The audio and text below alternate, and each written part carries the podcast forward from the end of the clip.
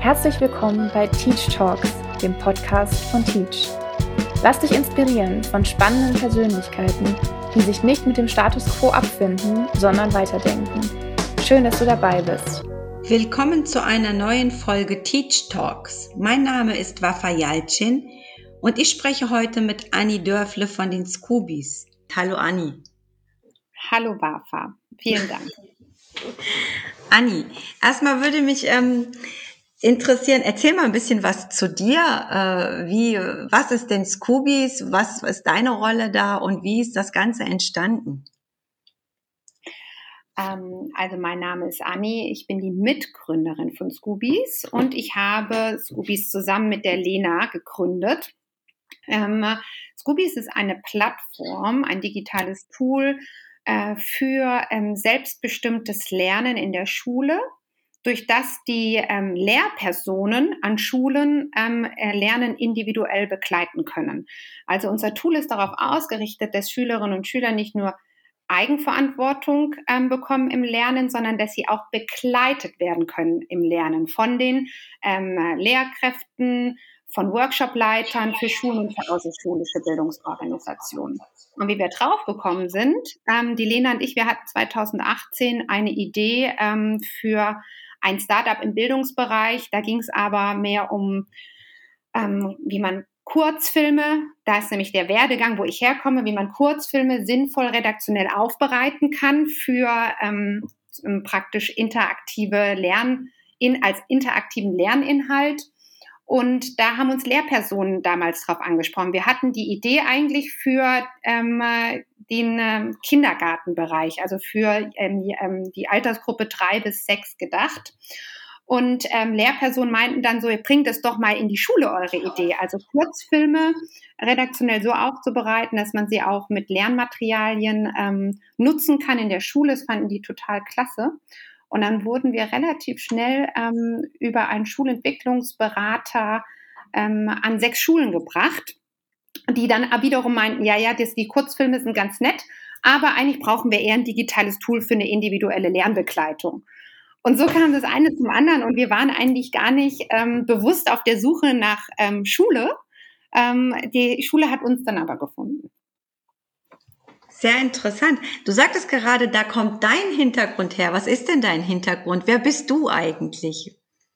Ähm, ich habe Medienwirtschaft studiert hier in Köln. Ähm, wir, unser Startup ähm, Scoobies ist auch hier im, mit Sitz in Köln und bin relativ schnell nach dem Studium ähm, in die Filmindustrie reingerutscht. Das auch wieder mehr oder weniger aus dem Interesse ähm, da schließt sich der Kreis auch jetzt mit Scoobies, ähm, was sozusagen Innovation und digitale Geschäftsmodelle denn ähm, mit Märkten machen, also von analog ins Digitale. Das war auch ähm, der, mhm. meine Abschlussarbeit ähm, ähm, an der Uni. Und das habe ich auf die Filmindustrie gemünzt, also wie sich die, die Filmindustrie durch Digitalisierung verändert. Das war 2007 und bin da in den Filmvertrieb, in einen Online-Filmvertrieb ähm, dann mit eingestiegen, der ähm, digitale ähm, Geschäftsmodelle für den Kurzfilmvertrieb schon angedacht hatte. 2007, du musst dir vorstellen, da wurde Vimeo gerade gegründet. Und da war ähm, die mhm. Firma, mit der ich, der ich gearbeitet habe, schon ganz aktiv dabei, ähm, Software zu entwickeln, wie man ähm, die Film, den Filmvertrieb verändern kann durch digitale Tools. Und ähm, digitale Tools ist das Stichwort. Da war ich nämlich dann im Produktmanagement tätig. Also am Anfang erstmal Sales, ähm, immer Sales ist klar, du sprichst mit den äh, ähm, Nutzern und den Nutzerinnen, fragst, was wollt ihr, was braucht ihr, dann geht es sehr schnell in, in eine, wenn man das mit Software macht, auch in die Entwicklung über. Was kann man, wie kann man das Tool weiterentwickeln, dass es auch einen Bedarf dafür gibt. Und ähm, irgendwann wurden die Kunden immer größer. Dann ist man in so einem, auf einmal in so einem Account-Management-Ding. Also siehst, ich bin da schon den Werdegang gegangen, den man jetzt bei Scoobies genauso hat. Also gemacht, ähm, mhm bist an den Nutzern und Nutzerinnen dran, sprichst mit denen, schaust, dass das Tool besser wird und dann mehr oder weniger wächst, das, wächst, äh, wächst dann die Idee äh, des Startups ähm, sozusagen in ein echtes Unternehmen, geht dann über und das ist ähm, bei Scoobies jetzt auch ähm, super toll, diese acht Jahre Berufserfahrung, die ich da gesammelt habe, auch schon mit dieser Lobbyarbeit, wenn sich eine Industrie von, vom Analogen ins Digitale verändert, was muss ich da tun? Das ist am Anfang starke Pionierarbeit. Du hast noch keine kritische Masse an Nutzern. Ähm, war genau das Gleiche bei der Firma, bei der ich davor war. Insgesamt acht Jahre. Also da wird man dann halt wirklich ins kalte Wasser geschmissen an eure, also da, wo ihr jetzt steht, äh, dass äh, ihr quasi von null auf Konzepte entwickeln musstet für etwas, was ihr beruflich noch gar nicht ähm, getan habt in dem Sinne, außer natürlich die Erfahrung, die ihr mitbringen könnt. Die ist beruflich sehr, sehr wichtig. Ähm, aber nichtsdestotrotz ist es ja doch ein ganz anderer Bereich, dann in die Bildungsbranche reinzurutschen. Das war aber total spannend. Also das, was du ansprichst, ist völlig richtig. Aber diese Diversität, das wird uns jetzt im Nachhinein auch immer wieder, ähm, wo am Anfang große Skepsis war. Ja, die beiden Gründerinnen, die da kommen, die ja eigentlich im Bildungsbereich bisher gar nicht Bescheid wissen, kann das was sein, wenn die sich jetzt in so einen speziellen Bereich auch noch wagen, nämlich ähm, selbstbestimmtes Lernen, individuelle Lernbegleitung. Davon sprechen zwar sehr viele, aber die allerwenigsten tun das ja dann auch in der Praxis. Ähm, hat sich aber als total positiv herausgestellt, weil du musst dann ganz genau zuhören. Also dieses Netzwerk der Schulen, dieser sechs Schulen, ähm, das sich da gefunden hat und das uns praktisch gefragt hat, ob wir dann einen sie unterstützen bei der Entwicklung für ein Tool. Schulen sind ja keine Experten für die Entwicklung von digitalen Tools. Und das ist ja auch das Dilemma, das wir gerade haben, dass ähm, die Politik und die Länder auf Tools zurückgreifen, die 20 Jahre alt sind. Und das ist nicht das, was mit Innovation was zu tun hat. Und ähm, insofern hat dieses Schulnetzwerk eigentlich einen guten Riecher bewiesen, zu sagen, ja komm, wir gucken uns mal dieses, oder der Schulentwicklungsberater, ähm, ähm, zu sagen, ja komm, ich will mal, da merke ich, die, die Gründerinnen können anders auf unsere Bedarfe reagieren, die hören anders zu und es wurde sehr schnell ähm, sozusagen als Vorteil wahrgenommen, dadurch, dass wir auch mit Softwareentwicklung, Produktmanagement ähm, ja viele Jahre auch was zu tun hatten.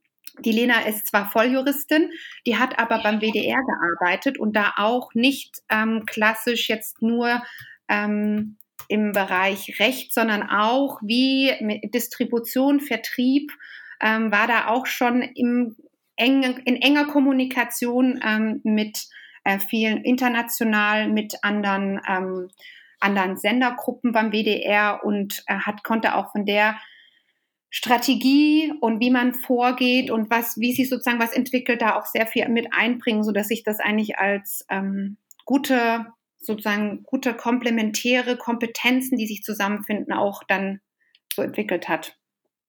Ja, vor allen Dingen, ähm, ich, da möchte ich was ergänzen. Ich glaube, man muss auch nicht immer unbedingt vom Fach sein, um ein Fach gut zu bestreiten, weil ich denke, wenn du lange in einem Bereich arbeitest oder direkt so tief in einem Bereich bist, hast du ja eine gewisse Betriebsblindheit irgendwann erlangt. Und dann siehst du ja auch gar nicht mehr rechts und links. Du bist dann quasi gefangen in einem System, wo du denkst, ja, so machen wir es schon immer, so wurde es schon immer getan. Und dann hast du ja auch gar keinen Raum, um irgendwie neue Ideen reinzubringen. Und ich sehe das zum Beispiel jetzt, wenn ich, ich habe ja auch zwei kleine Kinder, ähm, wenn ich mit den, mit den Schulen kommuniziere, dass ich denke, hey, ihr habt so viele gute Leute an den Schulen. Warum seid ihr nicht einfach ein bisschen open-minded und versucht irgendwie neue ähm, Konzepte auszuprobieren, die euch vielleicht weiterbringen? Aber die haben dann halt diesen Weitblick überhaupt nicht dafür. Und ich denke, da ist etwas, wo, wo, wo man ergänzend sagen kann, wenn man nicht vom Fach ist, also wenn man klassisch wie ihr oder wir aus der Industrie kommt äh, und sagen kann, das könnte ein Ansatz sein oder ähm, versucht es doch mal aus der Perspektive zu sehen. Und ähm, tatsächlich auch mh, mm, wahrzunehmen, dass ähm, die existierenden Systeme und das, was jetzt schon da ist, muss man sich vorstellen, wie große, schwere Containerschiffe, die sich kaum bewegen lassen, die Chance zu nutzen, dass die Startups, diese kleinen Speedboats, die rechts und links da fahren, wie man es von den Bildern kennt, wie ein Startup agieren kann, dass man das äh, eigentlich als was extrem Positives wahrnehmen muss, auch im Sinne von, das ergibt ganz viele Chancen für mich, weil wir bisher tatsächlich oft auch die Frage gestellt bekommen, ja, also ist, das Scoobies ist sehr interessant und was ist, wenn ihr pleite geht? Ja, dann gehen wir pleite, dann ähm, wird erstens nicht passieren und zweitens, ähm, dazu müssen wir uns gar nicht kommen lassen und drittens gibt es immer Möglichkeiten, wie ihr ein Tool auch weiter nutzen könnt, könnt wenn jetzt der, das schlimmste Szenario ähm, eintrifft. Aber da geht der Mindset ja schon los. Wenn du sagst, okay, eigentlich ähm, weiß ich, dass sich Dinge verändern müssen, aber das mit einem Startup ist dann doch sehr heikel und eigentlich ist es total toll, was ihr macht, ist genau das, was ich brauche, aber das ist ja ein Startup. Und da bin ich total dankbar. Da finden sich ja ganz viele Schulleiter im Moment, die und Schulleiterinnen, die anrufen und sagen, super, wir starten das jetzt einfach. Wir machen das, wir, wir setzen es jetzt auf jeden Fall in dem einen Jahrgang komplett ein und dann gucken wir mal. Und so kommt ja dann auch die Veränderung. Wir sagen ja auch nicht, ihr müsst es jetzt flächendeckend in der ganzen Schule einsetzen, sondern genau dieses Ding, wie kann man das schlau anstellen, um da noch ähm, zu gucken, um Optionen zu haben, freuen wir uns drüber ähm, und finden das auch ähm, total toll. Und das andere, was du sagst, im Sinne von, ähm, dass es ja auch ein Vorteil ist, wenn man nicht vom Fach ist, die Liste der, der, der Funktionen, die sich das Schulnetzwerk gewünscht hat, das war ja fünf Seiten lang und mindestens 120 Funktionen. Letztendlich werden davon fünf genutzt. Und das haben wir jetzt auch in den letzten zwei Jahren festgestellt und sind dann dabei zu sagen, bist du sicher, dass du diese Funktion auch brauchst? Denk wirklich nochmal darüber nach. Was ist der Kern von dem, was du erstmal brauchst? Und das sind ja auch, dafür brauchst du diesen externen Blick auf die Dinge was du meintest, hm. wenn man betriebsblind wird. Und das hat sich auch als extrem, und ich muss sagen, dass auch die Schulen, die jetzt dazukommen, die binden wir auch alle ein und fragen, was geht das in die richtige Richtung? Habt ihr Verbesserungsvorschläge? Und dass man da wirklich eine tolle Offenheit von den Schulen ähm, zurückgespiegelt bekommt, die sagen, ja, ja, stimmt, ich habe jetzt da irgendwie eine Liste geschickt mit acht Punkten, aber hast recht, ich bin eigentlich arbeite ich gerade auch nur mit diesem einen Punkt und dann lass uns an diesem anderen Punkt erstmal weitermachen und wir brauchen jetzt nicht alles sofort in der, in, in live im System, weil sich die Dinge ändern, wenn man sie nutzt, wenn man im Schulalltag oder im, als außerschulische Bildungsorganisation in den Workshops aktiv das Ding im Einsatz hat, dann ergibt sich ganz schnell, wo man noch mehr braucht und dann bei den anderen ist, ach stimmt, das hatte ich ja mal gesagt ähm, vor ähm, drei Monaten, dass die und die Funktion total wichtig ist, ich brauche sie gar nicht mehr. Habe ich jetzt auch schon von Schulleitung gehört. Also dass man da einfach durch dieses agile Arbeiten, diesem engen Austausch ähm, ist, ist unglaublich bereichernd. Mhm.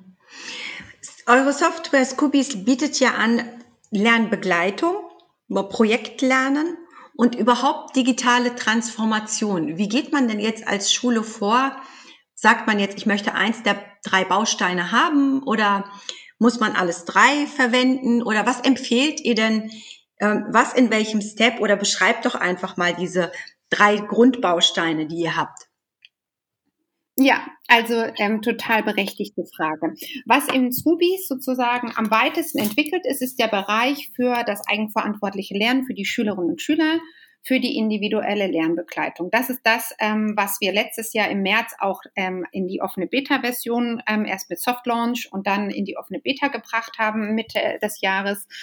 Und ähm, das ist das, wo Schulen, die ähm, ganz gerade in der Praxis im Schulalltag mit diesen Papierlogbüchern arbeiten, wo die Schülerinnen und Schüler eintragen, was sie diese Woche gemacht haben und die Lehrer dann mit großer Mühe rausfinden müssen, was wirklich gemacht worden ist, schauen müssen, sich die Hefte mit nach Hause nehmen müssen, in stundenlanger Arbeit erstmal identifizieren müssen, was überhaupt passiert ist. Da können wir sofort helfen. Also die Schulen, die sagen, ich brauche jetzt, ich möchte dieses Papierlogbuch, dieses Lerndokumentationsheft loswerden, da sind wir praktisch ähm, ready to go.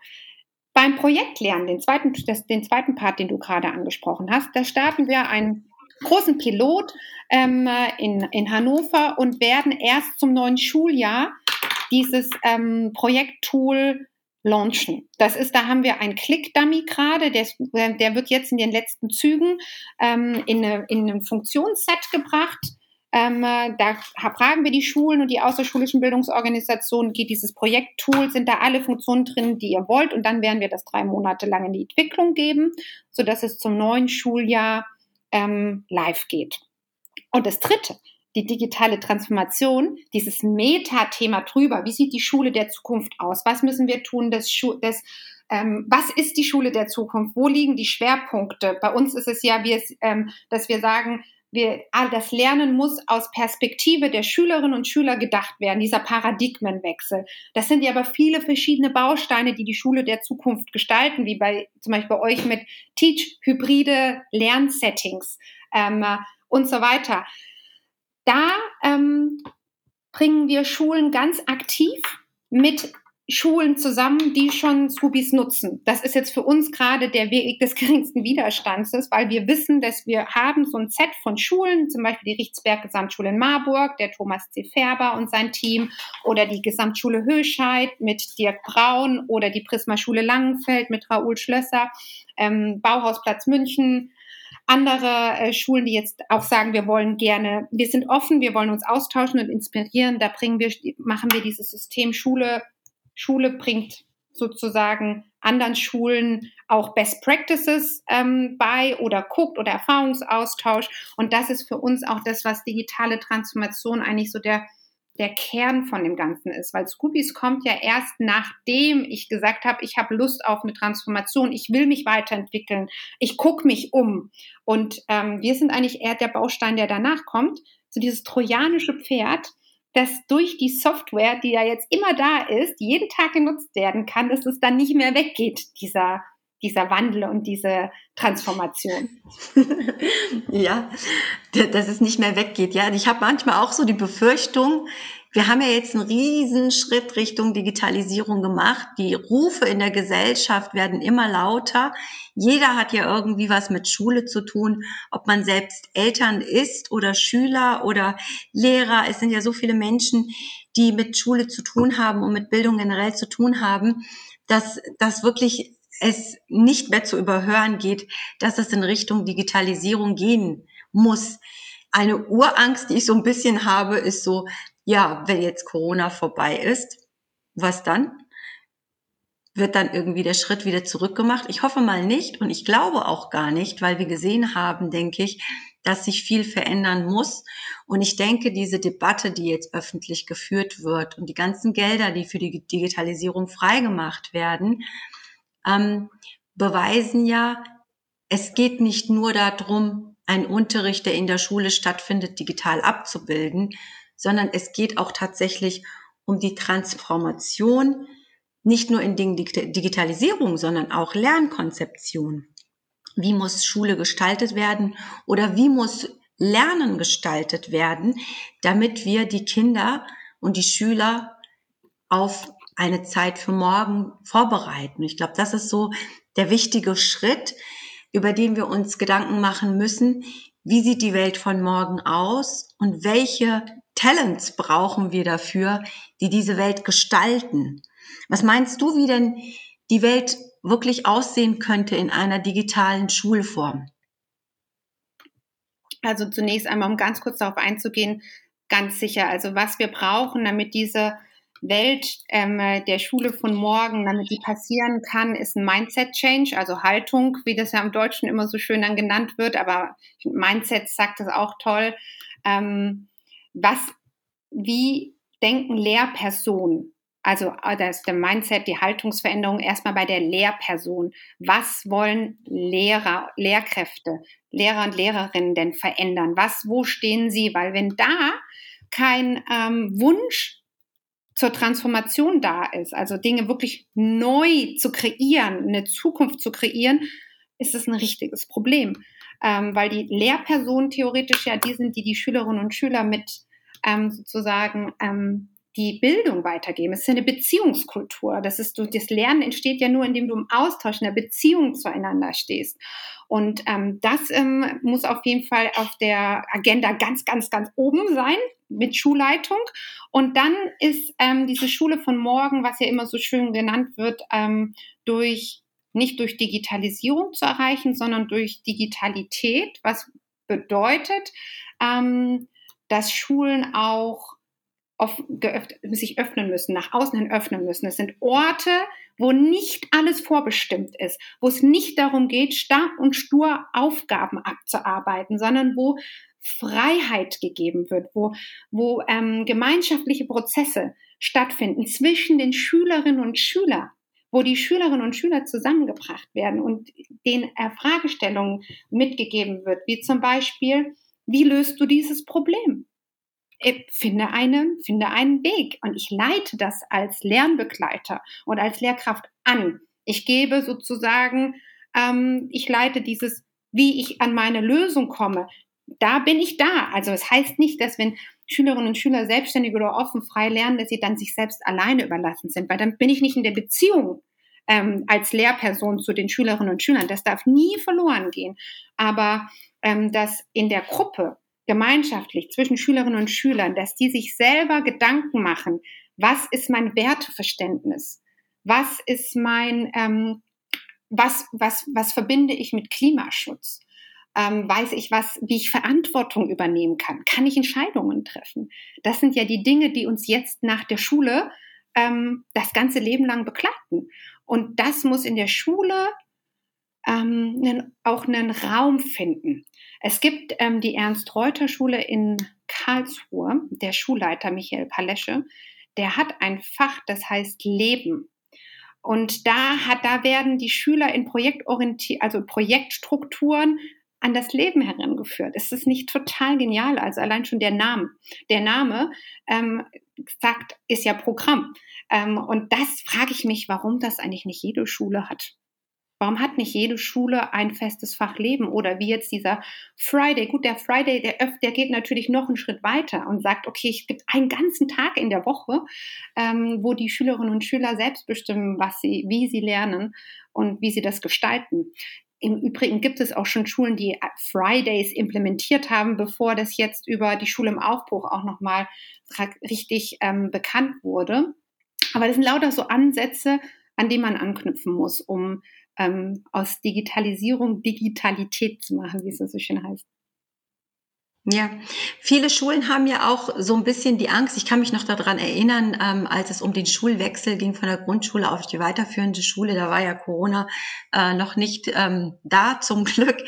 Aber da habe ich von einigen Eltern gehört, oh nee, die haben ja WLAN an der Schule. In die Schule kommt mein Kind nicht.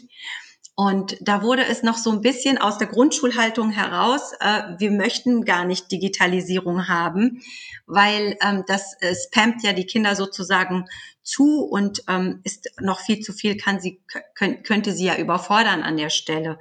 Und ähm, plötzlich waren wir dazu gezwungen, irgendwie mit Digitalisierung umzugehen und irgendwie das in den Schulalltag Alltag einfließen zu lassen.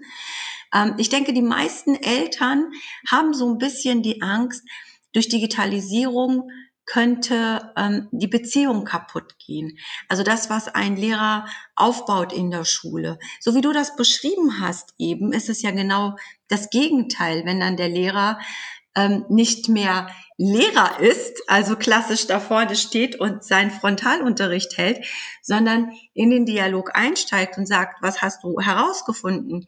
Wie lösen wir das Problem? Und mit welchem Wissen kann ich dich begleiten? Welches Input kann ich dir geben, um deine Aufgaben selbstständig zu lösen? Das ist ja ein ganz anderer Ansatz. Also denkst du, dass Digitalisierung Beziehungen nicht kaputt macht?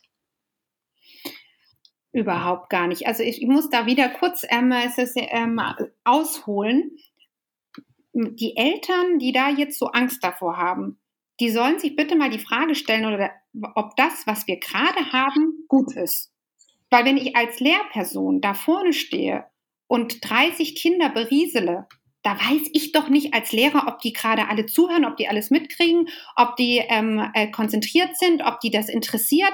Das ist doch überhaupt nicht zeitgemäß. Also ich greife mir da total an den Kopf. Ich kann es total verstehen, dass man äh, die Ängste ernst nehmen muss und dass man die Eltern auch abholen muss, dass man die Eltern involvieren muss und Aufklärungsarbeit notwendig ist und dass Schülerinnen und Schüler mit dem Stift immer noch schreiben. Das ist ja bloß, weil ein Tablet da ist, ähm, fällt das nicht auf einmal weg, dass alles am Tablet gemacht wird. Das ist nicht so, dass die Schülerinnen und Schüler, kein Grundschulkind wird die ganze Zeit in Word arbeiten. Die müssen schreiben lernen. Das ist äh, an diesen Grund, Grundstruktur von Bildung ändert sich sozusagen nur durch das iPad erstmal gar nichts. Aber es hat unglaubliche Chancen.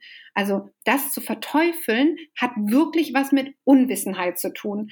Denn ähm, das genau, was du sagst, ähm, die, die Optionen, die die Schulen und äh, Schulen jetzt bekommen, durch ähm, Möglichkeiten wie die ganzen Startups, die es da draußen gibt, wie man Lernmaterialien aufarbeitet, wie man ähm, andere Formen von Projektarbeit macht, ähm, wie ihr hybride Lernsettings ähm, herstellen könnt, wie wir Selbstbestimmtheit, dass jedes Kind in seinem passenden Lernniveau arbeiten darf, in seinem eigenen Tempo. Das kann mir doch kein Mensch erzählen, dass es schlecht ist, dass da ähm, die Digitalisierung Arbeitserleichterungen bringt.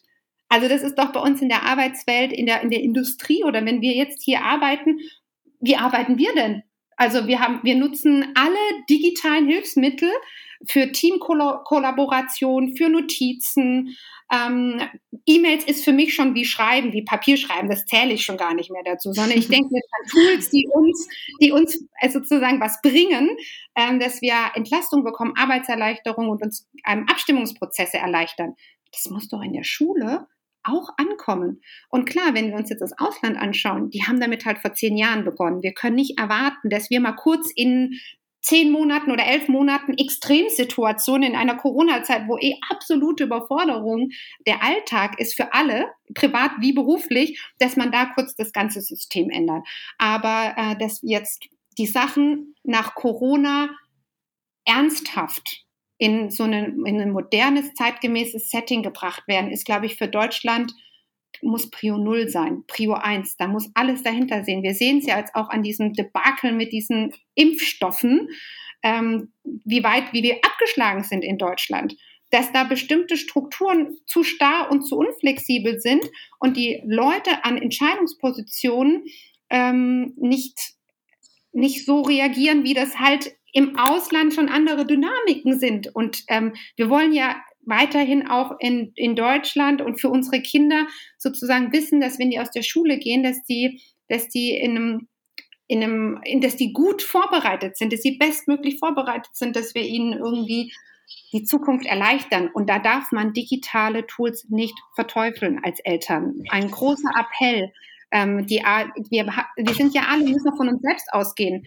Also wenn wir unser Handy nicht benutzen würden und den Computer nicht benutzen würden, wenn es absolut randomly wäre, also selten, dass mal das in der Hand hätte, würde ich das ja verstehen, aber das ist nicht, es bildet ja nicht die ähm, Gesellschaft ab. So sehe ich das auch. Vor allen Dingen, wir müssen ja die Kinder so heranführen, dass sie in einer digitalen Welt leben können und sich da auch nicht nur zurechtfinden, sondern die auch aktiv mitgestalten. Ne? Also ich sehe das ja jetzt schon, die Kinder reden von Dingen, die ich schon kaum noch nachvollziehen kann, weil sie einfach so drinne sind. Ich glaube, so diese Urangst müssen wir verlieren, dass das einfach irgendwie was Schlechtes sein könnte. Ähm, im Gegensatz zu anderen Ländern, du hast es eben kurz angesprochen, sind wir ja so ein bisschen rückständig, was die digitale Bildung angeht. Ähm, was meinst du, was passieren muss, damit es schneller vorangeht? Du hast eben schon gesagt, dass es da einfach ja an einigen Stellen dann organisatorisch hakt. Ähm, ich habe mich auch so in meiner täglichen Arbeit den Eindruck, ähm, da hast du richtig gute Ideen, möchtest was voranbringen und dann rennst du erstmal gegen die Wand, weil irgendein Schulamt oder irgendein Kultusministerium oder whatever ähm, dich da einfach in dem Prozess nicht unterstützt oder ja versucht zu begleiten, sondern sich auf alte Regeln äh, beruft, dass es dann erstmal nicht weitergehen kann. Was meinst du, muss sich da organisatorisch vielleicht für uns verändern? Also ich würde ja dafür plädieren, dass ähm, von oberster Ebene pro Land eine verpflichtende Fortbildung für Schulleitung eingeführt wird, dass alle Schulleiter, also ich habe in meiner alten Tätigkeit für das Cannes Film Festival gearbeitet, da kommen in zehn Tage 34.000 Akkreditierte hin. Wir haben 34.000 Schulen. Die haben es ja geschafft, ein Messezentrum zu, zu, zu ähm, mieten und da aus 180 Ländern die ähm, Leute einfliegen zu lassen. Gut, das ist jetzt für ein, eine, ein, die gesamte ähm, in Filmindustrie der Welt. Ähm, aber es ist realisierbar, das haben die ja hingekriegt. Könnte man ja mal ganz groß denken. Hol doch mal in so einem, oder zieh es auf einen Monat, aber es sind 34.000 Schulen in Deutschland.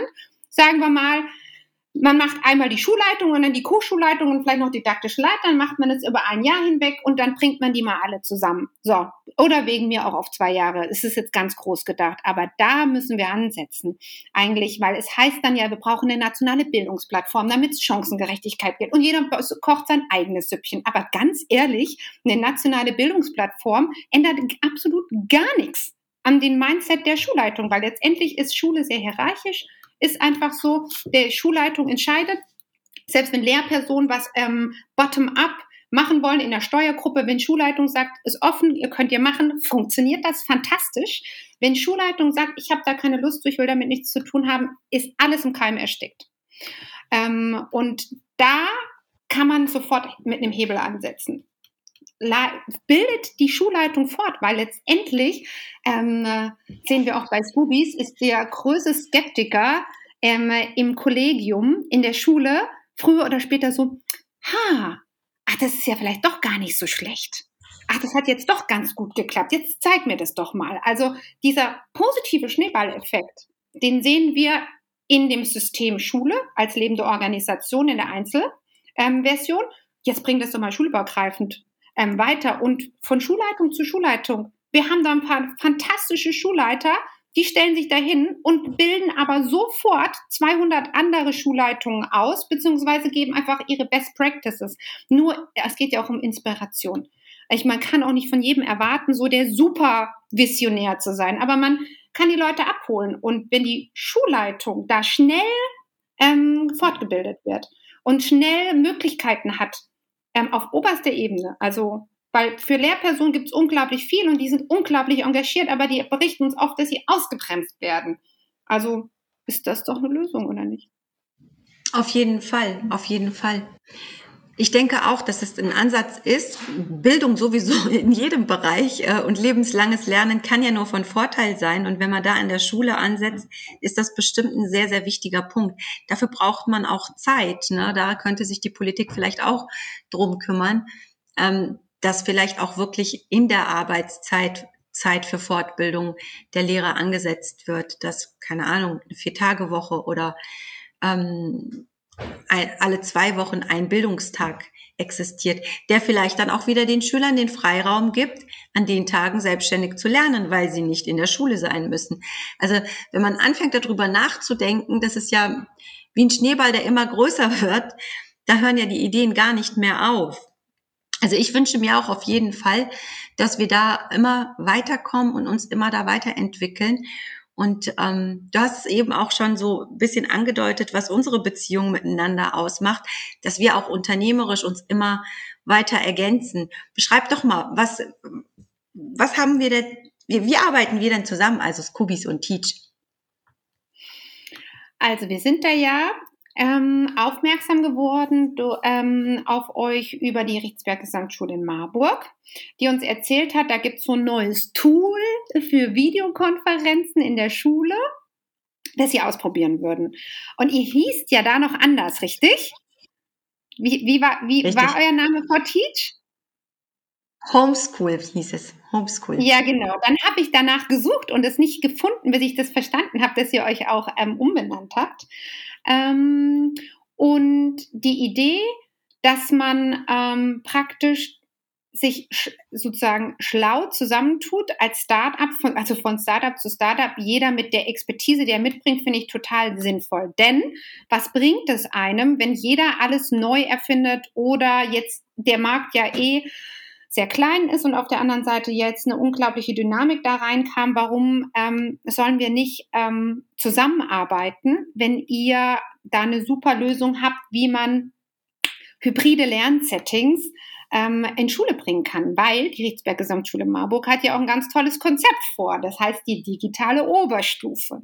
Das heißt, die digitale Oberstufe soll äh, Schülerinnen und Schülern ermöglichen, dass sie an bestimmten Tagen gar nicht unbedingt in die Schule kommen müssen. Wenn sie, das ist keine Ahnung, ob das wie also wie genehmigt, das ist nur ein Konzept, eine Konzeptidee für zukunftsgerichtetes Lernen.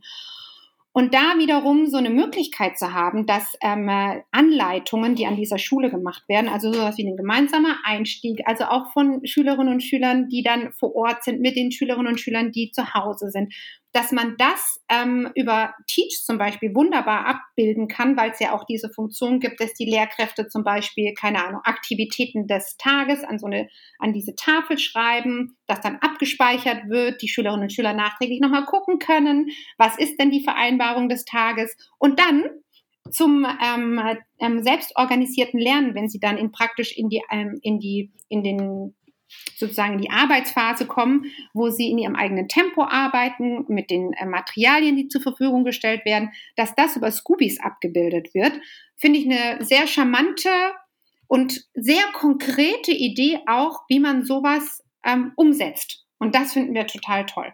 Also zu überlegen, wie man einfach ähm, die, die ähm, Kompetenzen so schlau auch in verschiedene Angebote bringen kann, dass Schulen direkt davon profitieren können.